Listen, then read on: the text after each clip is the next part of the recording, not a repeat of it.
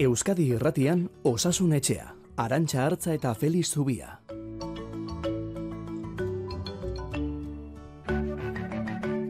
Kaixo, egun on denoi.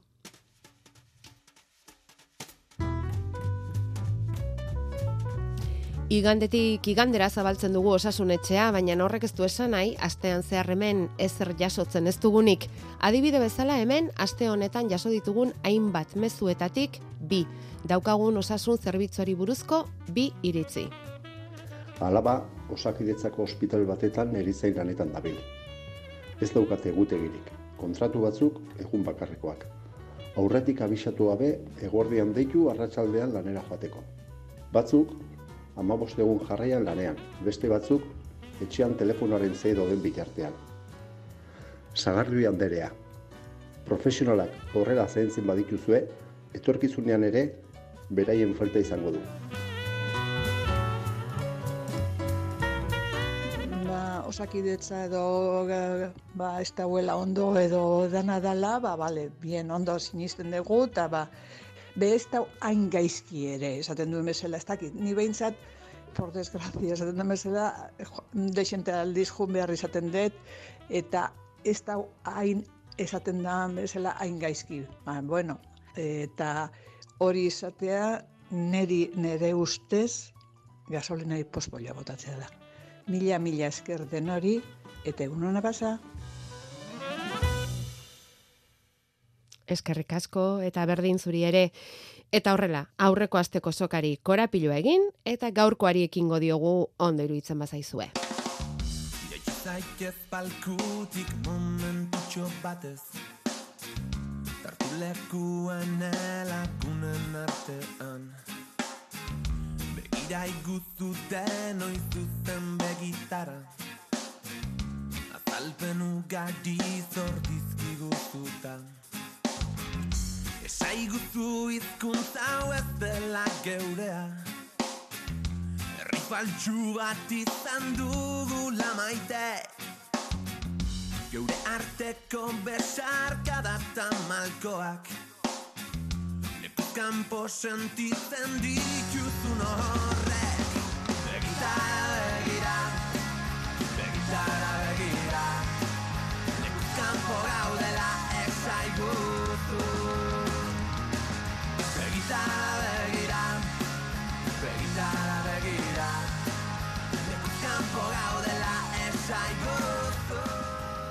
Aste honetan, begiaren espezialistek kongresu egin dute Valentzian. Mila eta irureun oftalmologo batu dira, begiko gaitzak sendatzeko teknologiarik berrienak elkarri erakusteko, erretina, koroide eta bitroan sortzen diren gaitzak sendatzeko botiketan izan diren aurrerapenak aztertzeko eta bar. Eta kongresu horretan aditzera eman dute gazten artean miopia izugarriari dela zabaltzen. Eta horren arrazoi nagusia izan daitekela, aur eta gaztetxoek gailu elektronikoekin denbora asko gehiegi pasatzen dutelako eta ondorioz ordu asko barruan egoten direlako. Horregatik begia gertura ikusten ohitu egiten da, hurbilerako ikusmena garatzen du eta urruneko ikusmenean arazoak dituzte. Hori dela eta kongresu honetan proposatu dute gazte hauei klaseak kanpoan ematea, tarteka marteka, ea horrela eragozten den neurri batean eurek miopiaren izurria deitu duten hori. Feliz Zubia, kaixo, egun on, Egun hon.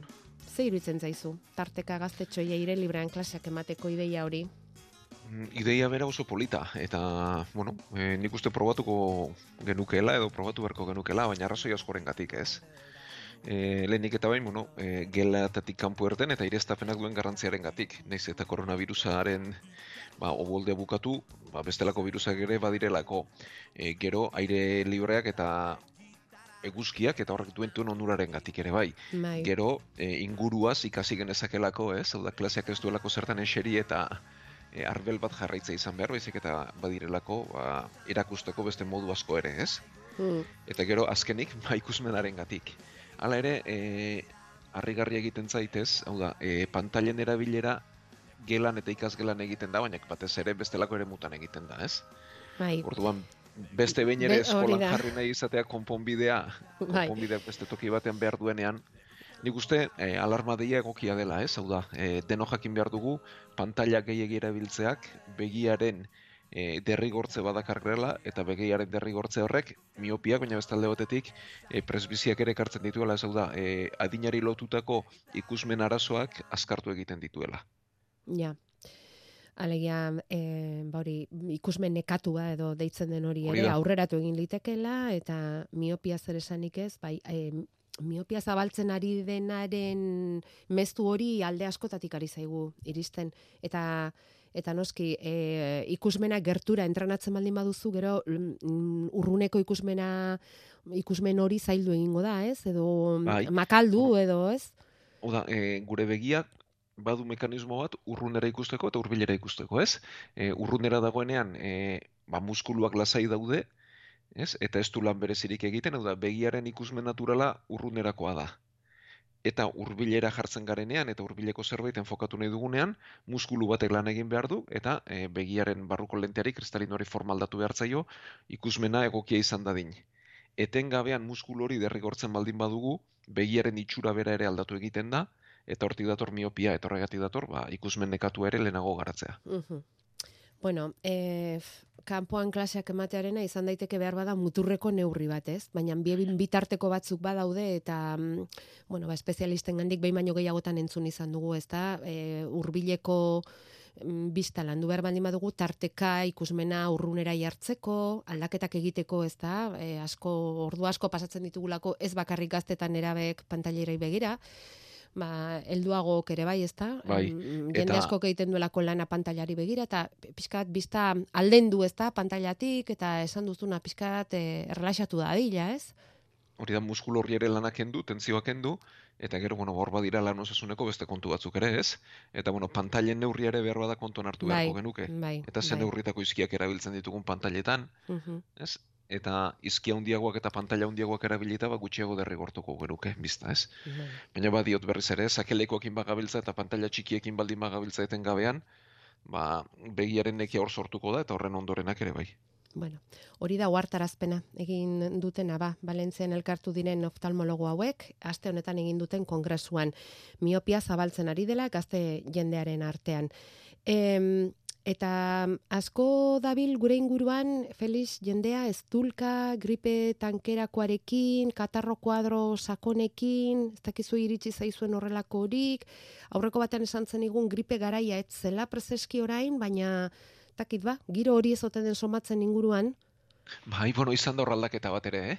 E, aurten gripea berez e, urtarrila inguruan edo, hau da, abendu bukaeran eta urtarrila inguruan gertatzen den zerbait da, eta aurten aurreratu egin zen, eta abenduan e, ge, askoz abenduaren hasieratik izan genuen, eta abenduaren bukaeran, ba, bazirudien bukatu zela. Eta gertatu dena da ondorengo olatutxo bat ere. E, orain, ba, otzailaren bukaera honetan, azken amarra egunetan izan ditugu beste gripe kasu batzuk ere, eta registratu dira, beraz, e, izan du bi olatuko forma bat, berez olatu bakarreta handi bat izaten den garaian. Mm. Hor dabil orduan virusa, eh? Hor dabil. Bueno, Bai, eta gripea da, eh? Hau da, influenza virusa da. Bueno, virus asko dabiltza, Bai. eta kasu batzuk gripeak sortuak dira. bai. Bai, Bueno, eta bueno, honi lotuta gogoratuko dugu betikoa, baina aireztapenaren garrantzia mm, eta espazio itxietan alik eta gutxien ibiltzearen garrantzia. bueno. Ba hori goratuta, sar gaitezen aste honetako gaietan bete-betean.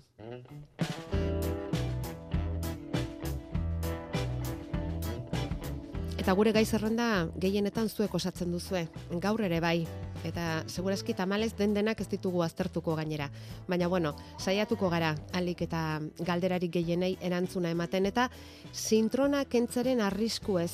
Hori da gaur landuko dugun lendabiztiko gaia. Xe xe idatzita dago mezua eta alaxe irakurriko dugu ze badakigu gure entzulen artean sintron deitzen zaion mm, botika hori hartzen duen jende asko dagoela. Gure e-maila osasunetxea abildua eitb.eus. Respectability.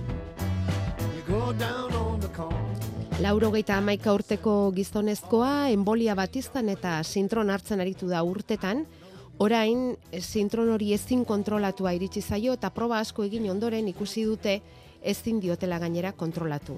Bestalde analizietan ikusi dute odola oso me ez duela, anemia handia ere bai eta barne izuriren bat izateko arriskua izan zezakeela eta sintronak kentzea erabaki du medikuak. Orain pixkanaka indartzen hasi da, animoz ere hobeto dago, baina beste kezka bat sortu zaio familiari. Sintrona utzi eta ondoren loditasuna orekatuko dion beste ezer hartu gabe, odolaren loditasuna orekatuko dion beste ezer hartu gabe ez ote dago berriz zenbolia izateko arriskurik, telefono zenbaki berezi bat ere eman digute, zerbait gertatzen bazaio, ara deitu eta berehala hartatuko dutela esanez. Baina galdera da, ez dago ezer gertatu daitekeen enbolia batera iritsi aurretik hartzeko, sintrona izan gabe, gertuko lagun baten amak pilula bat hartzen du sintronak kendu ziotenetik, baina ez omen da normalean ematen oso garestia delako. Buruz ongi dago, eta ez dugu pentsature egin nahi, laurogeita amaika urteko gizon honi berri zenbolia emango balio, itzegin ezin da edo mugitu ezin da geldituko balitz. Besterik gabe, eskerrik asko. Bai, eta bueno, galdera honek baditu ari muturrasko, eta ea pixkatuiek lantzeko gauza garen. Bueno, e, badira sintrona edo bere familiako antikoagulatzaileak ere. Hau da, sintrona da botika klasiko esango dugu, eta badira bestelako antikoagulatzaile batzuk ere, e, beste bide batetik lan egiten dutena, baina e, helburu bera lortzen dutena eta da, odolak odolbildurik ez egitea edo nekezago sortzea. Da, ez egitea ezinezkoa da, bestela hile egingo ginatekelako, beraz bere helburua da, e, odolbilduak nekezago sortzea eta gutxiago sortzea. Eta e, arrazoi askorengatik eman litezke eta pentsa zein ezberdinak, ez? Batzuk zangoetan trombosia dutelako, beste batzuk zangoetan tromboak sortu askatu eta biriketara joaten direlako, beste batzuk bihotzean arritmiaren bat dutelako, eta arritmia horiek hor odolbildu bat sortu horri tromboa esaten diogu, eta hortik puzka bat askatu eta garunera joan litekelako, eta horri emboli esaten diogu, eta horrek iktuz bat sortu lezakelako.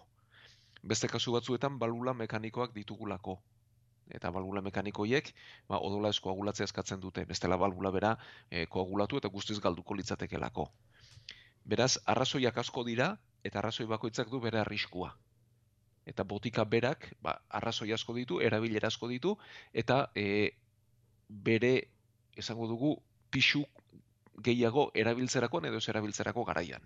E, adibidez, balbula mekaniko bat duenak derrigorren egon behar du antikogulatua bestelako gaitzetan berriz, ba, derrigortasuna txikiagoa da. Eta botika guzti hauek dute geti odol jarioak hemorragiak izateko arriskua. Eta beraz, onura eta arriskua neurtu behar dira botika hauek jarri ala ez jarri erabakitzerako garaian.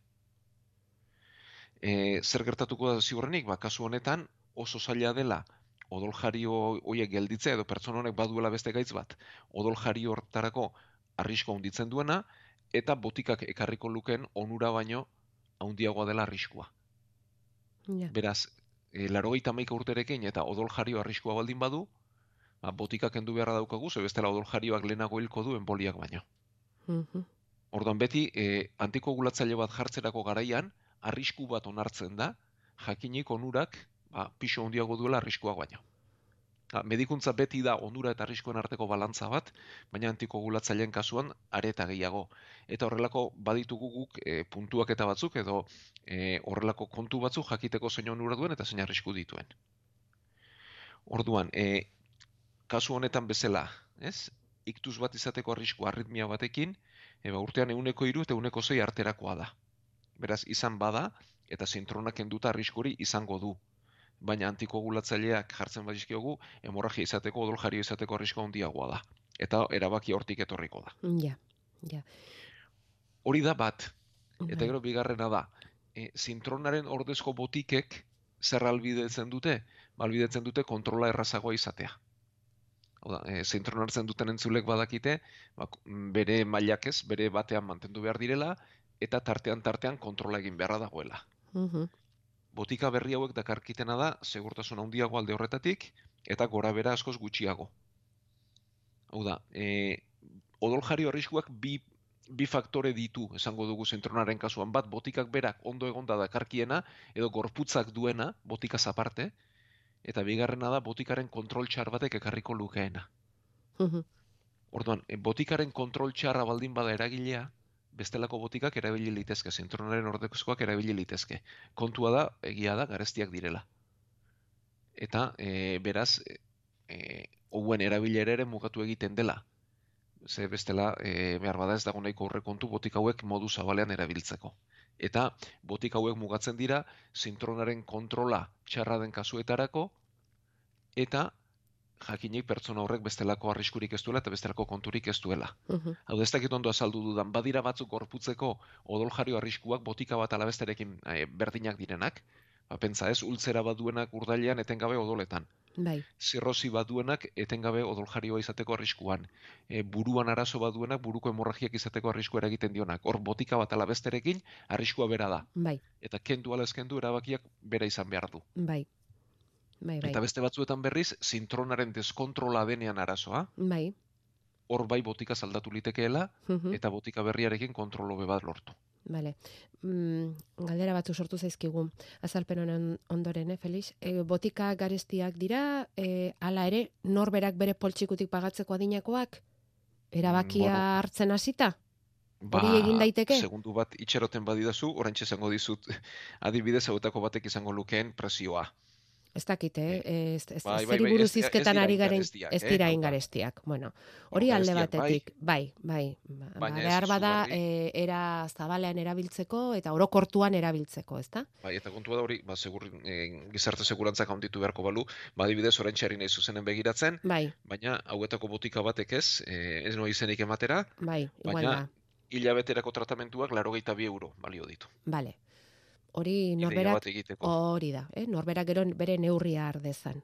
Hori alde batetik eta beste alde batetik. Ez dugu ondo ulertzen zergatik pertsona hau egon den e, denboraldi batean zintrol kontrol hoien tan ongi Bai. eta, eta lortu duten ba, bere odolaren maila ongi kontrolatu egotea zintronarekin eta gero deskontrol hori eta ezin kontrolatu hori. Zerke, zerke sortzen Bueno, du hori? Zergatik eh, zintro- gertatzen da hori? Bai, bueno, badakite gurentzulek eta batez ere zintrona hartzen dutenek ze gora berak izan litezkeen, ez? E, zintronak lan egiten du K-vitamina inhibituz, K-vitaminari lan egitea eragotziz. Eta gibelean egiten du lan. Mhm. Orduan, e, zintronak egiten duena da koagulazioaren faktoren sorrera moztu, K-vitaminaren e, lana eragotziz. Eta e, badakite gurentzulek elikadurarekin ere lotura desentea duela hau da. Bai, E, pertsona bati zintron mailak hartzeko, esaten zaiona da beti barazki kopuru bera mantentzeko. mhm. Eta elikadura antzekoa mantentzeko ze. Guk kanpotik K-vitamina mailak aldatzen baditugu, zintronaren mailak ere asko aldatzen dira. Hor, erotasun puntu bat ere sortu liteke. Mhm. Beraz, e, bat hori izan liteke, baina hori lortu baldin bazen, arazoak gibelean egoten da. Hau da, adinarekin gibelaren funtzioa okertu egiten da, Mhm. eta lehen gibelak bazuen gaitasuna, ez? Oreka hori topatzeko, baina Ados, orain ez. Ados, Eta orduan gibelaren e, ba, endekapena edo Bai, degeneraziotik bai, etorriko litzateke bai. kontu balitzateke. Bai, adinean, e, ba, gertatu ohi dena, ez? Adinak dakarren, eh, bai, ba, almen galera hori esango genuke, ez? Ados, ados. Euskadi Irratian Osasun Etxea. Bueno, eta Karmele inguratu zaigu osasun etxera esanez arduratuta dagoela bera pleurarekin. Pleura hasita daukan pertsona bati hori zergatik gertatzen zaion jakin nahiko luke Felix. Eta horrek e, sendaketarik baote daukan. Bueno, ba, guazen azaltzera pleura zer den. E, bueno, pleura biriken inguruan dagoen mintz bada. E, pentsa, ba, birikak etengabe ez, zabaldu eta kiskurtu, zabaldu eta kiskurtu dauzkagula ez, arnaz hartzen dugunean, eta badu birikak kanpotik mintz bat, azal bat, eta bigarren mintza dago zaietzei e, gure bularraren hormari itzatzia. Barruko aldetik, orduan bi azal dira, elkarri alik eta gutxien urratuz dabiltzanak. Eta hor barruan likido pixka-pixkat ere bada, ba, elkarrekin e, txirristan ibiltzea erresten dutenak. Eta e, hauetako bat loditzen denean, ba, hori da pleura loditua. Mhm. Eta orduan, e, sorburuak ere hemen asko izan litezke. E, klasikoki eta garrantzitsuenak infekzioak izan dira eta batez ere tuberkulosiak izan dira. Oda, tuberkulosi bat gertatzen denean, ba, gorputza bildu egiten du eta azala loditua gelditzen da. Eta ondoren infekzioa sendatu arren, ba, azal hori loditua gel- e, gelditzen da. E, biriketako beste zenbait gaitzekin ere gertatzen da, e, infekzioak edo bestelako gaitzak ere. Eta guk izango ditugu, ba, nolabait arrazoi onak direla. Eta beste kasu batzuetan gutxienekoak dira zorionez, ba, minbiziba legoke atzetik. Eta e, hori ikusteko, bueno, ba, gu batez ere ikusten duguna da non kokatzen den loditu hori, ze forma duen, ez? eta e, aldatzen den ala ez den aldatzen. Bai. Hau da, gu badakigu tuberkulosiak sortuak gehienak, ba, birikaren goikaldean sortzen direla, ba, tuberkulosiak birikaren e, ere muietara jotzeko joera duelako. E, badakigu, e, ona denak, ba, toki batean mantentzen dela ez dela azten, eta inguruak ere forma berezi bat duela. Eta ze sintoma ditu horrek? Ez, e, normalean ez du sintomarik ematen, eta normalean ustekabean topatzen den zerbait da, ba, bestelako arrazoi bategatik erradiografia bat egiten denean, edo eskaner bat egiten denean. Ados? Berez, beraz, e, horrelako bat egiten denean, gero, ba, neumologo batek aztertzen du, ikusten du non kokatzen den, erradiologoak laguntzen dio, e, ikusten zaio ze itxura duen, ze forma duen, e, hori, ba, ona baldin bada, eta infekzio baten ondoriozko baldin bada, ba, hortxe uzten da, zalantzazkoa baldin bada, ba, tarteka tarteka kontrolak egiten zaizkio, eta ikusten baldin bada unditzen doala, ba, orduan, ez, proba gehiago egiten dira, Bai. eta arrisku altua duela iruditzen bazaigu, eta itxura txarra duela, ba, biopsia bat egiten da, baztertzeko Bai. minbizi bat ez dagoenik hor. Bale. Bale. Ez dago ez tulik, ez dago minik. Ba, azken azkenean, bai, hau da, e, pleura loditu batek, normalean aurretik izan ohi ditu sintomak, hau da, gaitzak, pleura loditzen duen gaitzak bai izan ditzazkela ez dula karkaxak, sukarrak, Mhm. Baina pleura lodituak berak ez du ezer berezirik sortzen, Mhm. bai, minbizi bat balitz, azken azkenean bestelako sintomak sortu litezkela.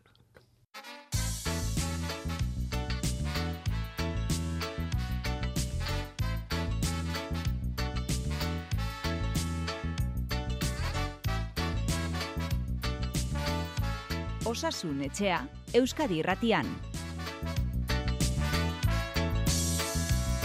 Igandero badakizue bederatzi terdietan hasi eta hamarrak arte Feliz Zubia gidari dugula.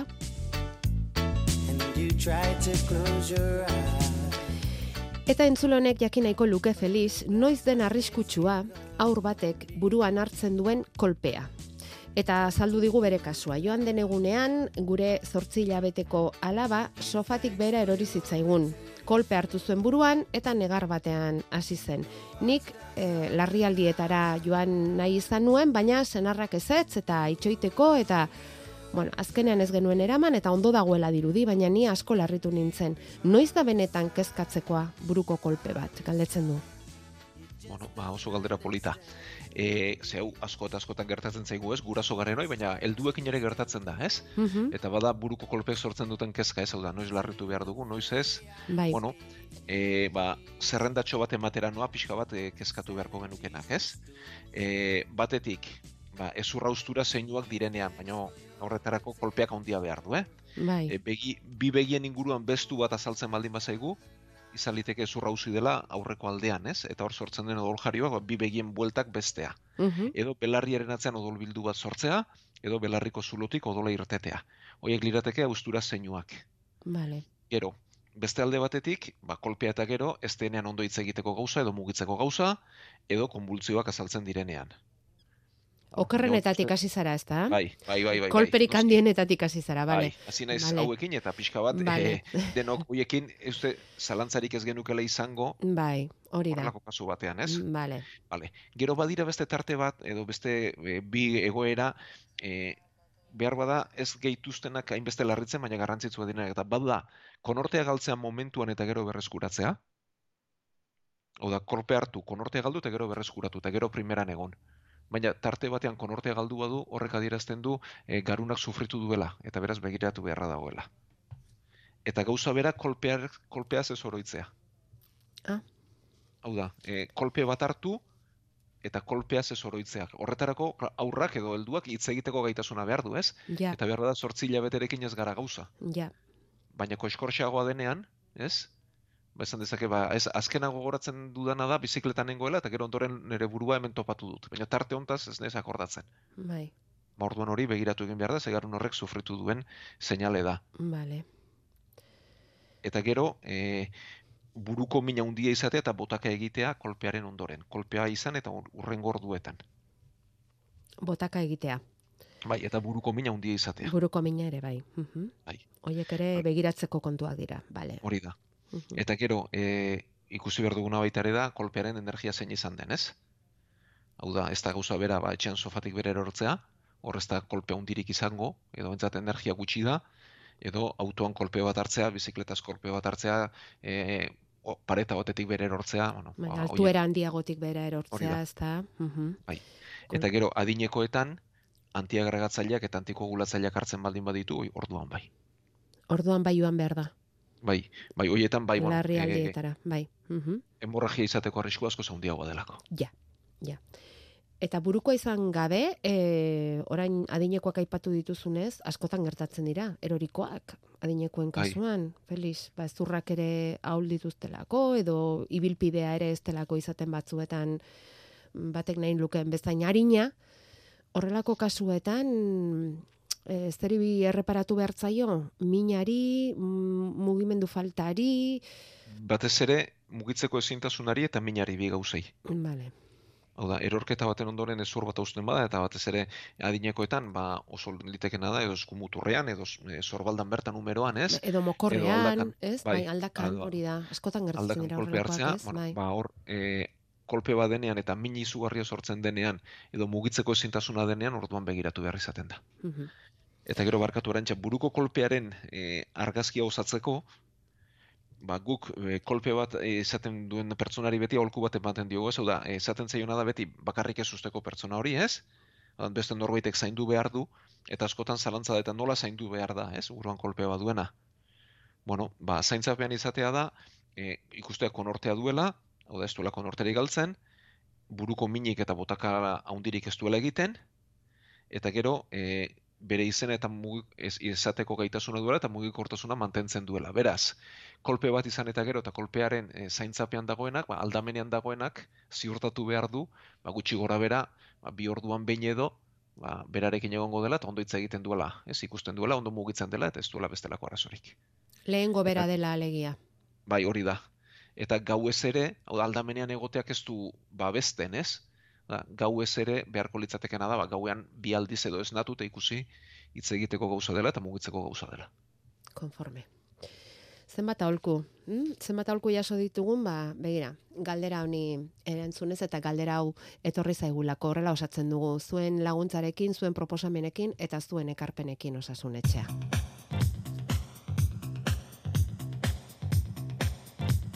Osasun etxea. Igande goizetan Euskadi Irratian. Eta hasieran geneukan susmoa, ba, bete eginda, ez, dauzkagun galdera guztiak erantzuteko betarik ez daukagun gaur ere, baina bueno, gordeko ditugu eta ondorengo asteetan erantzuten joan. Bukatu aurretik, eh, esan nahi genukelako osasungua Euskalduntzeko erakundea urteroko biltzarra prestatzen ari dela, apirilaren hogeita bat eta hogeita birako, ongi jakinaren gainean zauden bezala, ez da, Felix?